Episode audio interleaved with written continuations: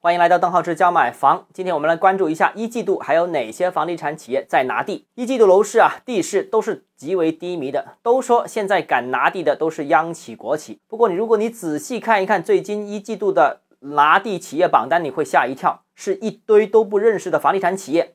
金额排前列的有什么呢？我读给大家听一下：上海地产集团、北京新创投资、伟星地产、成都城投。说实在。建发地产能进入前三啊，其实也很让人例外。那刚才那堆大家都不认识就不用说了。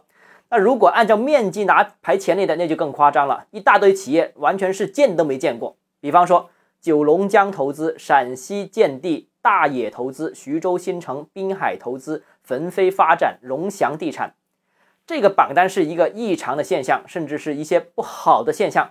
大批非专业的房地产企业入场。本质上是为了救一下地方财政啊，这个大家都懂啊。但这批企业的房地产经验和专业房地产企业是没法相比的。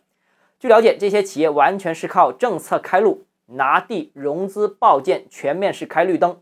所以呢，开发过程肯定是没有什么问题的。但如果面对市场，那问题就大了。市场是不会给你开绿灯的。那定位啊是否准确？设计是否适用？装修是否有档次？工艺是否把握到位？销售是否对接市场等等等等，这些都是问题啊。